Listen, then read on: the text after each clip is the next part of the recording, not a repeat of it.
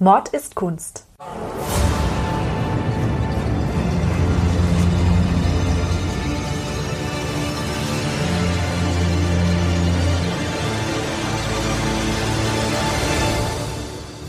Blutige Morde und grausame Verbrechen. Für immer auf Leinwand gebannt. Kunst ist nicht immer etwas für schwache Nerven. Oft zeigt sie uns die tiefsten Abgründe des menschlichen Wesens. Und genau darüber reden wir in unserem Podcast. Hallo, und, herzlich willkommen.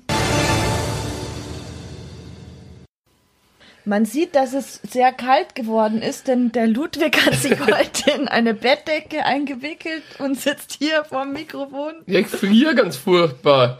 Scheiße ist es doch hier mit dem der Temperatur draußen. Ja, ja, es wird jetzt Winter, gell? Das merkt man schon.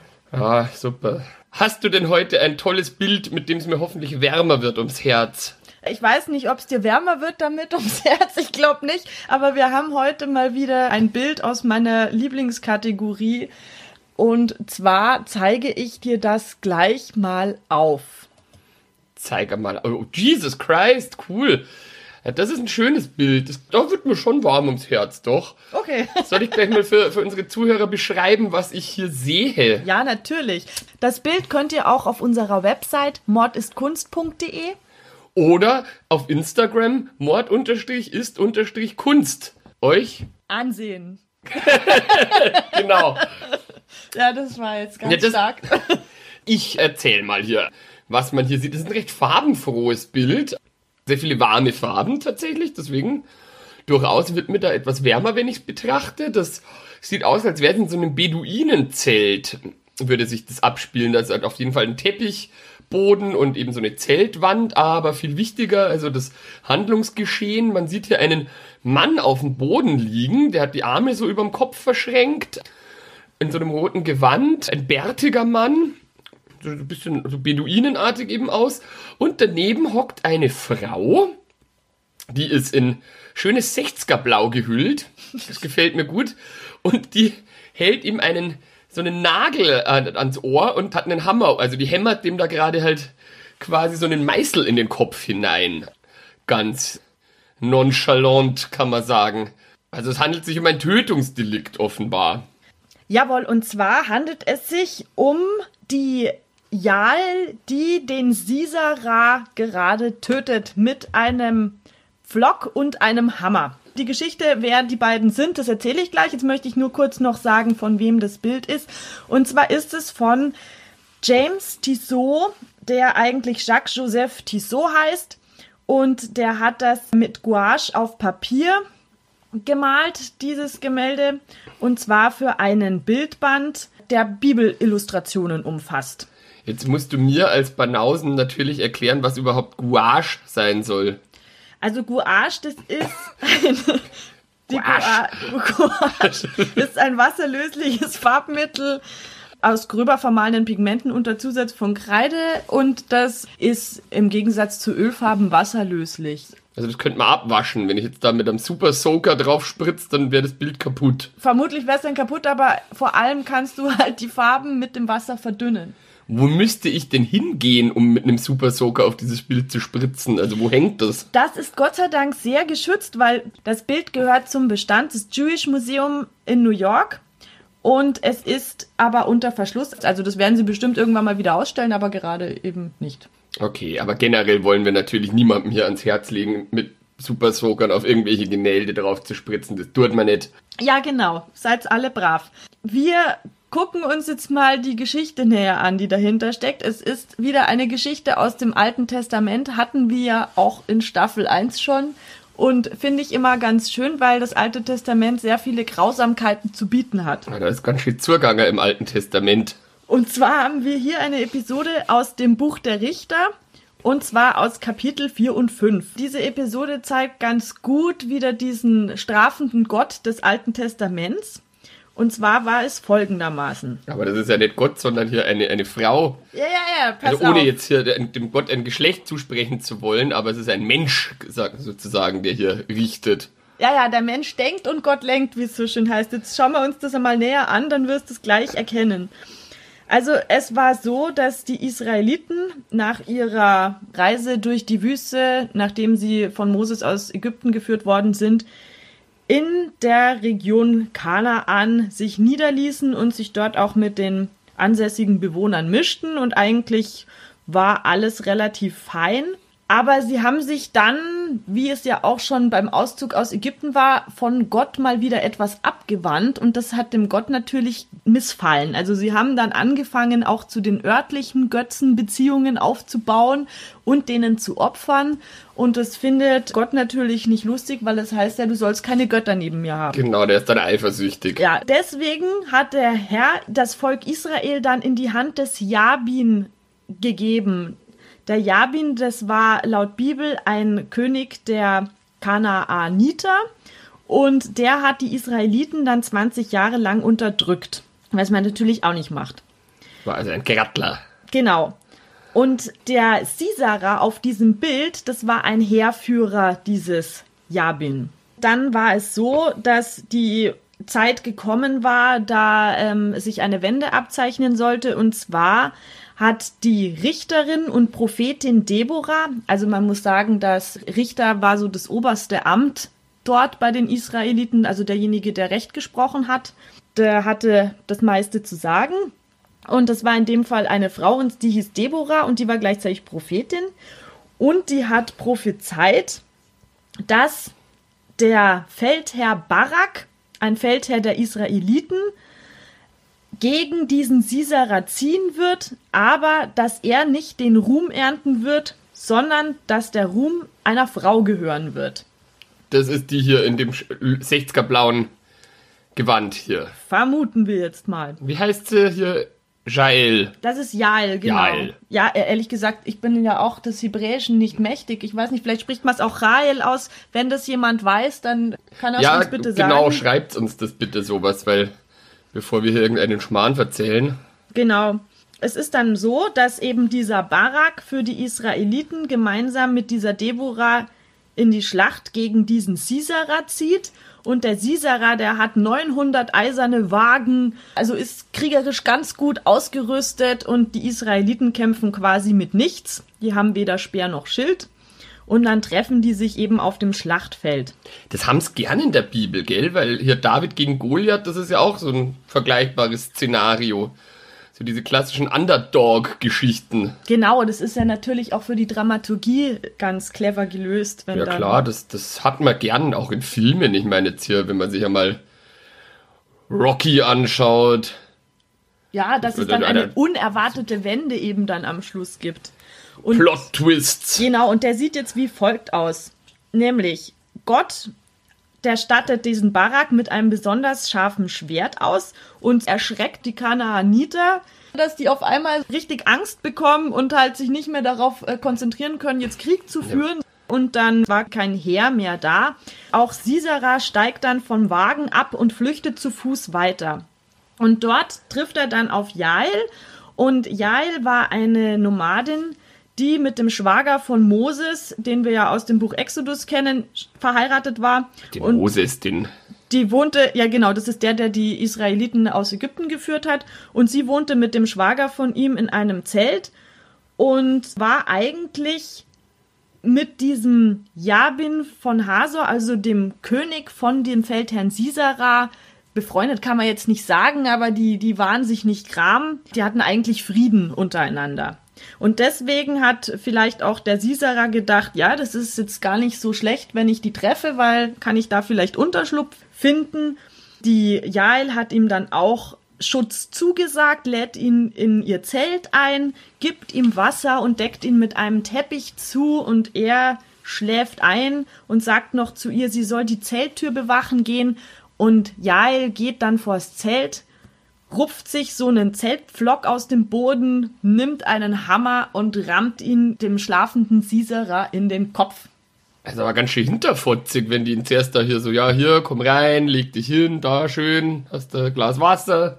Und wir haben ja in der einen Folge in, in Staffel 1 schon über Judith und Holofernes geredet. Genau. Und das fand ich von was Judith gemacht hat, weil sie hat sich ja da eingeschlichen in das Lager und hat den ja quasi auch um den Finger gewickelt, aber der der wollte sie ja auch sexuell bedrängen oder so. Also genau, hat, die hat ja noch ein Motiv, aber was Genau. ist jetzt Jaels Motiv? Oder ja, Jael hat dann eben durch den Herrn das Volk Israel beschützt. In der Bibel steht dann noch, so demütigte der Herr Jabin von Kanaan. Also quasi, weil sein bester Feldherr. der Jabin war der Chef. Genau, das war der König. Weil sein bester Feldherr Sisera von einer Frau zu Tode gebracht worden ist, ist es natürlich besonders demütigend. Das ist aber auch wieder sexistisch. Voll. Ich meine, ist doch völlig wurscht, von wem der zu Tode gebracht Ja, wird. total, aber da sieht man das mal wieder. Also das ist schon irgendwie so die, die höchste Rache von Gott ist, dass sie durch die Hand einer Frau geführt wird, so ungefähr. Also hat man damals noch gedacht, gell? Weil du auch schon gesagt hast, das ist hinterfotzig. Also ich finde das auch, weil es gibt ja sowas wie Gastrecht und wenn jemand zu mir kommt und Schutz sucht und ich gebe dem dann den Schutz, dann muss ich doch dazu stehen, oder? Also kann ich ja nicht einfach dann irgendwie umkippen und den dann so verraten. Das finde ich irgendwie, egal ob Freund oder Feind, irgendwie finde ich das auch link.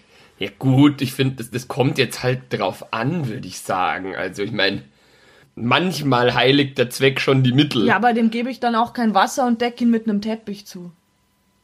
Aber wenn das die einzige Möglichkeit wäre, ihn aus dem Weg zu räumen. Gut, ist auch wieder was dran, aber irgendwie, also ich fand das jetzt nicht so straight wie jetzt zum Beispiel diese Judith und Holofernes-Geschichte. Das stimmt, also beim der Holofernes, also da würde ich halt würde ich schon zustimmen. Aber dieser Typ, der hat ihr ja in dem Sinne nichts getan, so. Ich meine, gut, da ist natürlich schon auf Feindesseite gestanden, dann aus ihrer Gut, der ist ein Feldherr und somit wahrscheinlich halt auch ein Massenmörder. Ja. Es ist hinterfotzig, aber und ich denke mal, die wird da schon, schon ihre vertretbaren Gründe gehabt haben. Es ist halt ein bisschen grausam, wie sie es hier macht mit diesem Zeltpflock. Also, Die hatte wahrscheinlich die in auch so einem irgendwie- Zelt nichts anderes gerade da. Also das finde ich ja noch logisch, weil sie ja, wie gesagt, in einem Nomadenzelt lebt, dass sie da das nimmt, was ihr halt zur Verfügung steht. Das, das dass find die da keinen Apothekenschrank gehabt haben wird.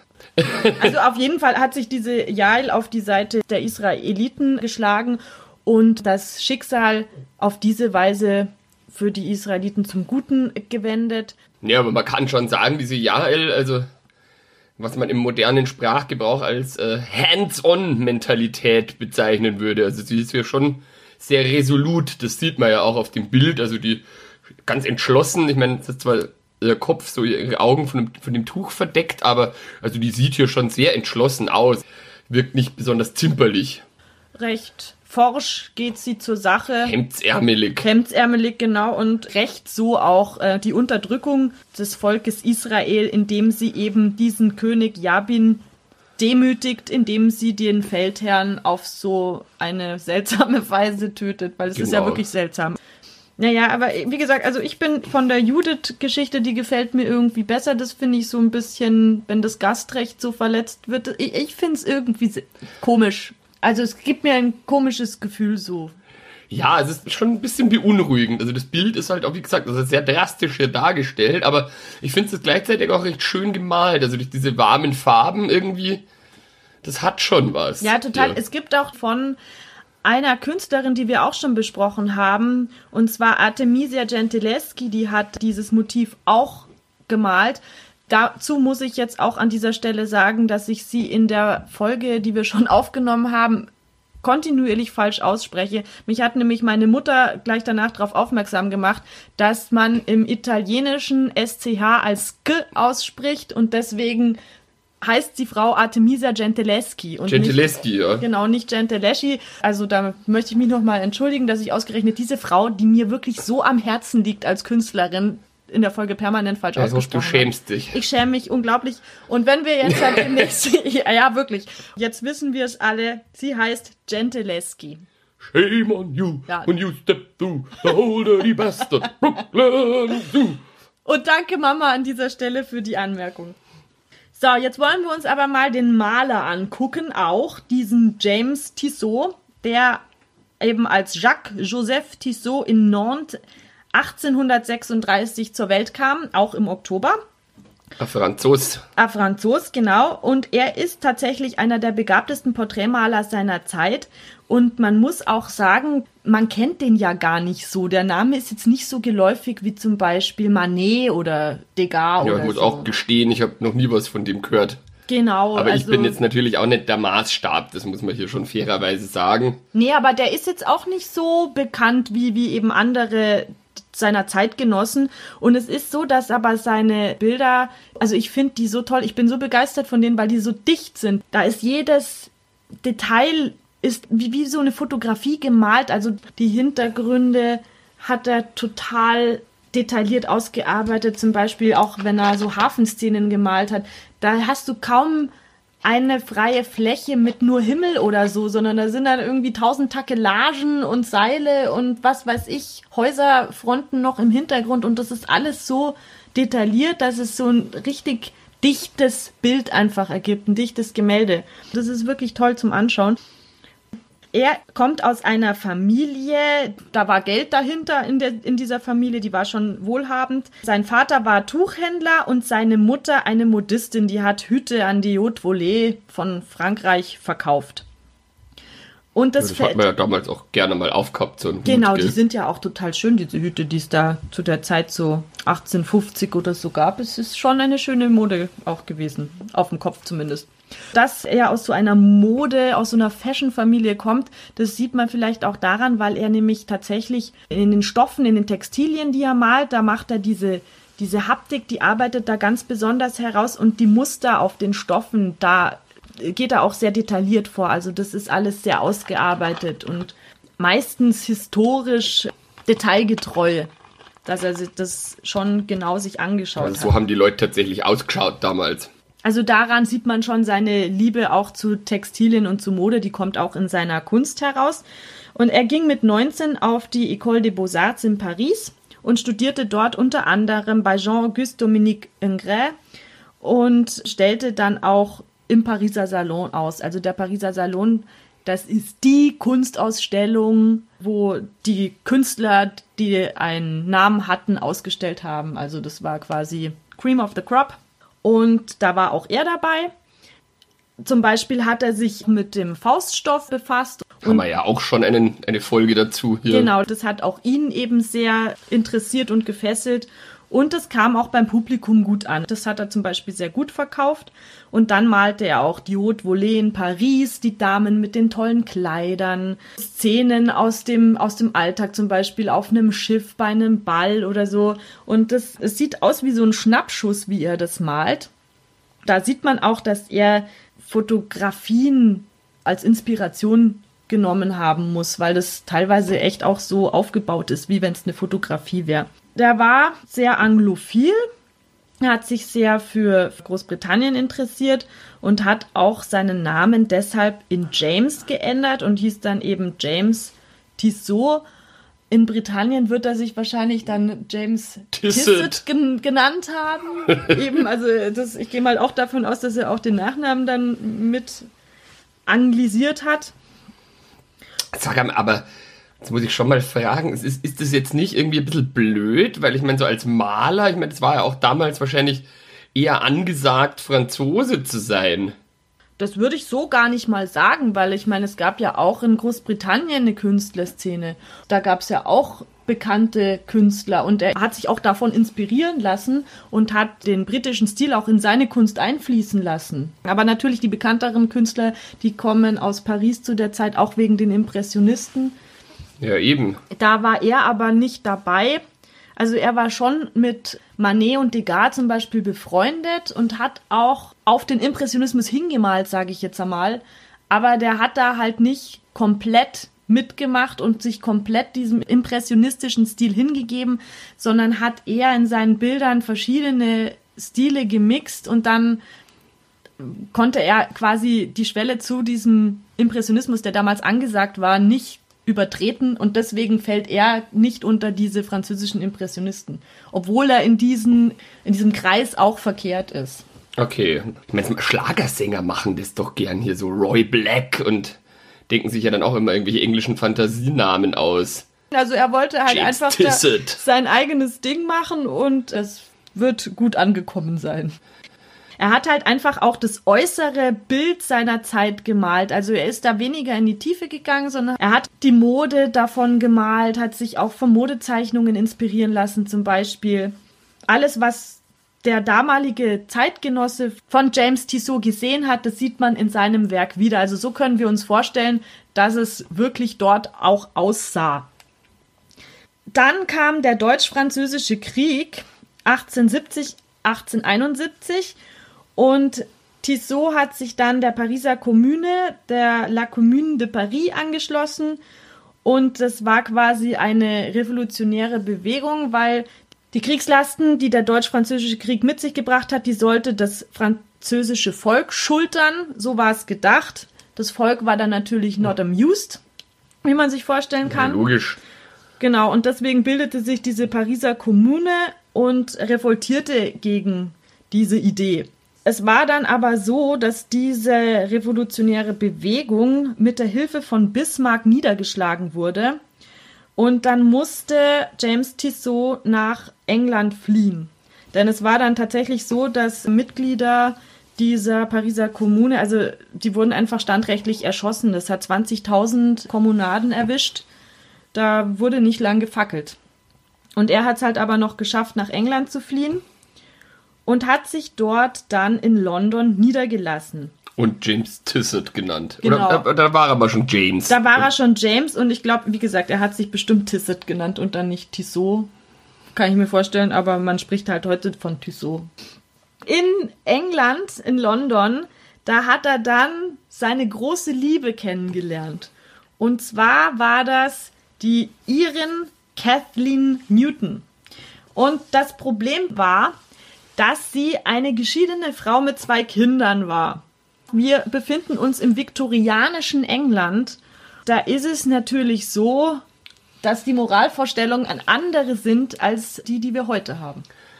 Genau, also ich denke, zu der damaligen Zeit konnte es einem gar nicht blöder hergehen, als Frau aus Irland und geschieden zu sein. Da hatte man die ziemliche Arschkarte, würde ich jetzt mal Warum war denn das eigentlich sagen. Es war ja Irland damals unter englischer Herrschaft.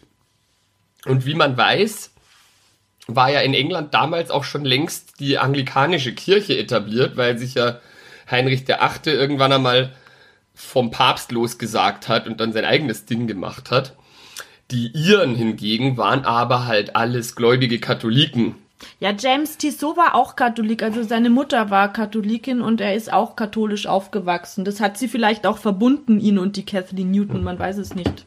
Katholik zu sein kam halt eben einer Opposition gegen den König gleich. Deswegen war das schon mal eine schlechte Ausgangslage, katholisch zu sein. Die hatten noch kaum Bürgerrechte damals. Das war dann erst so wieder so ein bisschen im, im Kommen. Es gab die äh, sogenannte Katholiken-Emanzipation, die im späten 18. Jahrhundert losgegangen ist und in deren Verlauf dann eben auch die Beschränkungen, die römisch-katholische Menschen damals hatten, ein bisschen aufgelockert wurden. Dass die dann zum Beispiel wählen durften oder Grundstücke besitzen Ach und so, solche also die Sachen. durften auch nicht wählen, weil sie katholisch sind, oder? oder? Ja, ja, genau, die hatten da eben, die hatten stark beschränkte Bürgerrechte damals. Also faktisch konnten die dann schon Land besitzen, ähm, hatten es aber letzten Endes nicht. Also da gab es dann viele englische Großgrundbesitzer, die halt in Irland das alles an sich gerissen haben und die Bauern selber, die haben dann auf dem Land, das eigentlich ihr eigenes war, aber als Pächter gelebt und mussten auch die ganzen Ernten und Sachen an, an die Engländer abtreten und haben sich weitgehend von Kartoffeln ernährt, die sie anpflanzen konnten und die sie dann auch behalten konnten. Und jetzt war aber die Scheiße die, dass so um 1850 rum die Kartoffelpest dann ausgebrochen ist. Das war halt so ein Schädlingserreger und der hat dann die ganzen Kartoffelernten vernichtet und da kam es dann eben zur großen Hungersnot in Irland. Da sind dann wahrscheinlich auch viele nach Großbritannien geflohen, oder?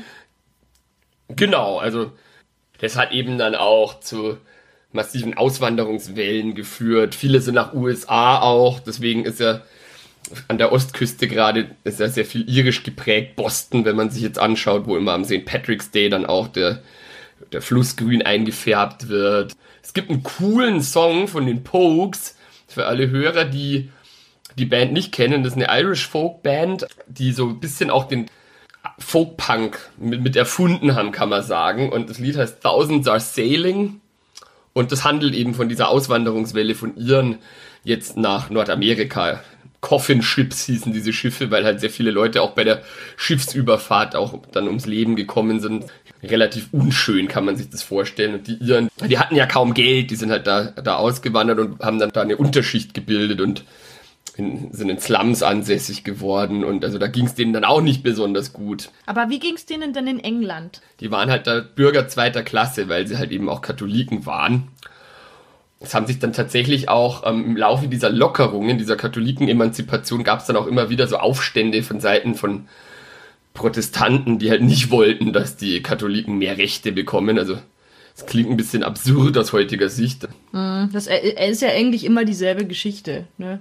Leute, die Privilegien genießen, geben die halt nicht gerne auf oder teilen sie nicht gern mit anderen.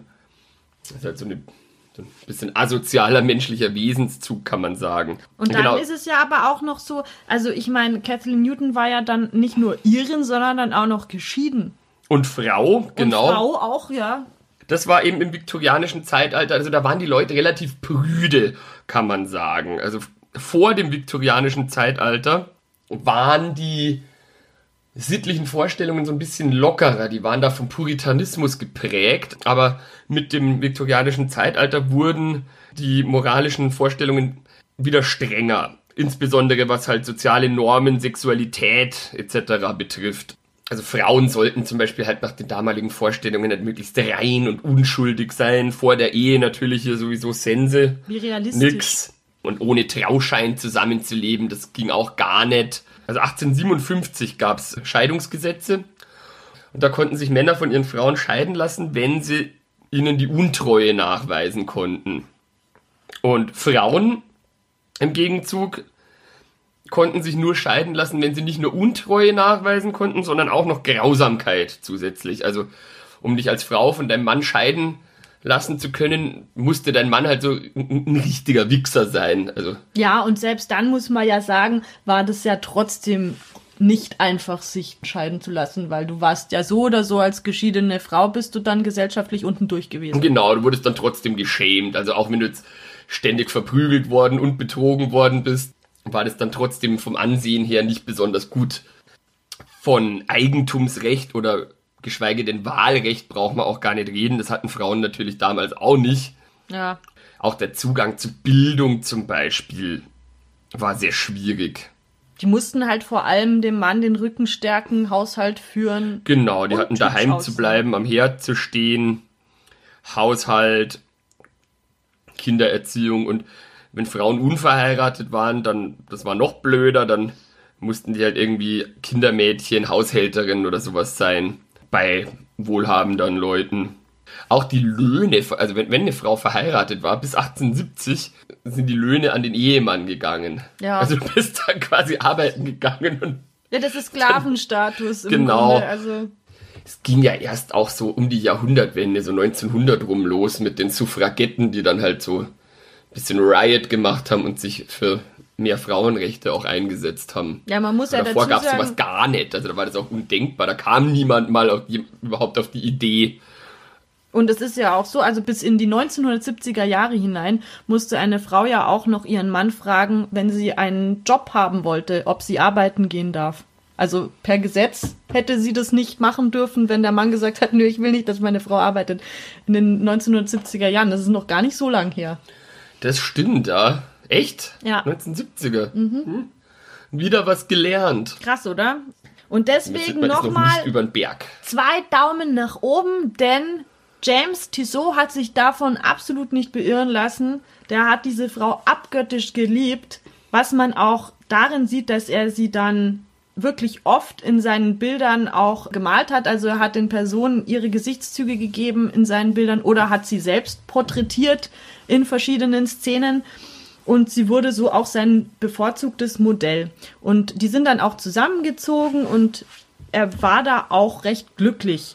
Und er hat aber tatsächlich durch den Umstand, dass er eben mit ihr zusammenlebte, mit einer geschiedenen Irin mit zwei Kindern, auch Aufträge verloren. Also es hatte auch finanzielle Einschränkungen, dann nicht nur, dass er bei einigen Leuten dann unten durch war gesellschaftlich, Aber er hat's durchgezogen. Mir würde, nach dem, was du jetzt gerade erzählt hast, der Gedanke gefallen, dass er hier dieses Motiv, das ja ein alttestamentarisches ist, vielleicht aber auch so eine Art Metapher ist. Also vielleicht wäre ja die Frau in dem Fall, die Jael, sozusagen seine Ehefrau und der Typ, der am Boden liegt, deren Ex-Mann.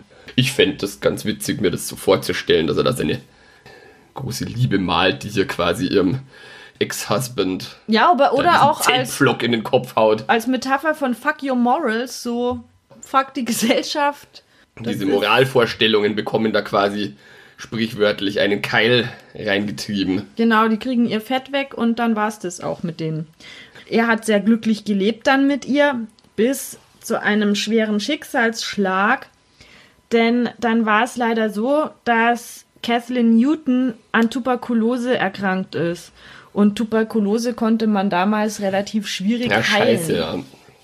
Und es war dann so, dass er gesehen hat, wie seine geliebte Kathleen immer mehr verfallen ist. Und auch Kathleen konnte das nicht mehr mit ansehen und hat sich dann wohl mit Laudanum das Leben genommen. Was ist denn Laudanum eigentlich genau? Das ist, äh, ist es ein Gift? Laudanum ist im Prinzip Opium. Äh, Opiumtinktur. Also in Alkohol aufgelöstes Opium. Ah ja, also das nimmt man ja auch wahrscheinlich gegen Schmerzen oder hat es damals Ganz gegen, genau. Also gegen Schmerzen Opiate wirken generell schmerzstillend und stimmungshebend auch natürlich in, entsprechend, in der tödlichen Dosis ist die Stimmung wahrscheinlich dann eher schlecht, aber so grundsätzlich, wenn man das als Rauschmittel missbraucht. Dann wird man so ein bisschen benebelt, schläfrig, aber auch euphorisch und kann eben dann auch zu körperlicher und psychischer Abhängigkeit führen. Es gab ja auch zu der Zeit damals ein krasses Opiumproblem. Es gab ja diese Opiumhöhlen, die man kennt, so aus Chinatown. Das Opium haben die Leute ja so, als wenn sie es als Droge genommen haben, geraucht. Und diese Opiumtinktur, also Laudanum, das galt tatsächlich recht lang als ziemlich universal einsetzbares Allheilmittel. Weil man eben gedacht hat, das sei, sei gesund, weil es natürlich auch sich in entsprechender Dosierung auch angenehm angefühlt hat und es ging halt einem dann meistens besser, weil man hatte dann weniger Schmerzen, war so schön, so schön schummrig, man hat es sogar Kindern auch gegeben, Ach krass. genau um die ruhig zu stellen. Okay, Erziehungsmethoden. Genau. Und also wie gesagt, das war halt wirklich weit verbreitet. Also das, das hat man halt zu Hause gehabt. So wie man jetzt heute Aspirin oder Ibuprofen rumliegen hat in seinem Arzneischrank, war halt damals das Laudanum am Start. Also man musste nicht in eine dunkle Gasse gehen, um es sich zu beschaffen, Nee, sondern konnte nee, es nee, käuflich das- erwerben in der Apotheke Das oder hast so. du halt ja. beim Laden ums Eck hast du das holen können. Diese Opiumtinktur wird auch heute noch hin und wieder verwendet, wenn Leute extrem schwere Durchfälle haben, weil das die Darmfunktion so ein bisschen zum Erliegen bringt, wenn, wenn wirklich andere Maßnahmen nicht greifen. Also es ist nicht Ja. so, dass man das erste, wenn man jetzt ein bisschen eine Magenverstimmung hat, dass man dann Opiumtinktur verschrieben bekommt. Also ich meine, es hatte ja wahrscheinlich jeder schon mal so eine Situation und ich glaube, die wenigsten Leute unter unseren Hörern können sich daran erinnern, jemals eine Opiumtinktur verschrieben bekommen zu haben, weil das eben nicht der Usus ist. Aber Genau. zum Beispiel Chemotherapiepatienten, Ja. das ist oft eine Nebenwirkung zum Beispiel von der Chemotherapie, dass dann auch solche schweren Durchfälle kommen können und da gibt man das dann unter Umständen. Und Kathleen hat sich eben mit einer Überdosis Laudanum dann das Leben genommen. James Tissot war untröstlich. Also das war ja sein, sein Ein und Alles, seine Geliebte, die er so oft gemalt hat, dass die Kritiker sie schon irgendwann nicht mehr sehen konnten, weil, weil sie so überproportional häufig auf seinen Bildern er, erschienen ist. Und er hat sich in sein Atelier zurückgezogen und hat sich daraufhin dann auch dem Spiritismus zugewendet. Denn er hat dann einige Seancen besucht und Seancen, das waren also Geisterbeschwörungen, das war zu der Zeit auch relativ in. Da sind die Leute dann zu sogenannten Medien gegangen, haben Geld gezahlt und konnten dann angeblich mit ihren toten Verwandten sprechen. Wir wissen natürlich alle, dass das ähm, in erster Linie Geldschneiderei war. Was auch sehr schön ersichtlich ist, es gab damals etwas, das hieß Geisterfotografie. Und da haben halt pfiffige Fotografen Bilder so zusammenmontiert, dass es aussieht, als ob ein Angehöriger im Zimmer mit einer Person wäre. Ja, die hatten doch auch damals mit diesen langen, ich bin jetzt kein Fotograf, also auch da können unsere Hörer uns gern korrigieren, wenn wir da Scheiße erzählen, aber ich glaube, mit diesen langen Belichtungszeiten, wenn sich da jemand nur kurz reingestellt hat und dann wieder aus dem Bild rausgegangen ist, dann sah man den halt so schemenhaft als Umriss. Genau, oder ein schon belichtetes Bild dann nochmal belichtet hat und dann zwei Fotos übereinander montiert hat und so und dann sah das halt so aus, als ob jemand noch im Raum schwebt, also das haben aber die Menschen damals für bare Münze genommen. Also die dachten dann wirklich, okay, mein Opa war jetzt gerade hier im Raum. Ja, es gibt doch auch heute noch genug Leute, die an solches Zeug glauben. Also Leute, die Esoterik Filme schieben, insofern. Ja, ne, diese ganzen Leute, die bei Astro TV dann diese ganzen Utensilien kaufen, die da angeboten werden. Es ist heute auch noch so, dass man viel Geld mit der Arglosigkeit von Menschen machen kann. Und es war damals eben auch so. Und James Tissot hat auf so einer Seance vermeintlich mit seiner toten Geliebten Kathleen Kontakt gehabt und mit ihr gesprochen. Das hat ihn so ergriffen, dass er sich dem Spiritismus und der Religiosität zugewandt hat. Das sieht man auch in seiner Kunst, weil er dann vermehrt religiöse Motive gemalt hat. So wie hier aus dem Alten Testament. Genau, und das kam folgendermaßen, dass er dann die Bibel illustrieren wollte und Bilderbuch quasi. Das kann man so sagen, genau. Er hat einfach zu den Versen die Bilder gemalt. Aber das ist doch echt viel, also da.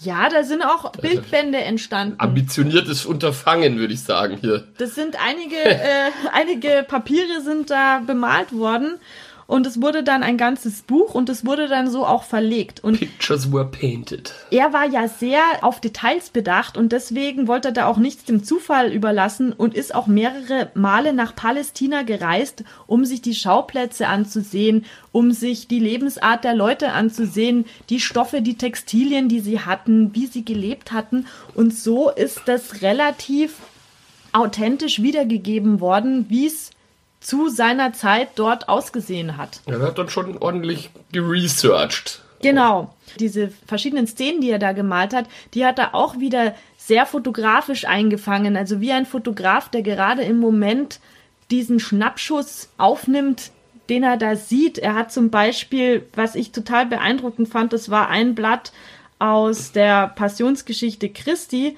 wo er eine Einstellung gewählt hat, den Blick von Jesus, der am Kreuz hängt, auf die Leute, die darunter stehen und zu ihm aufblicken.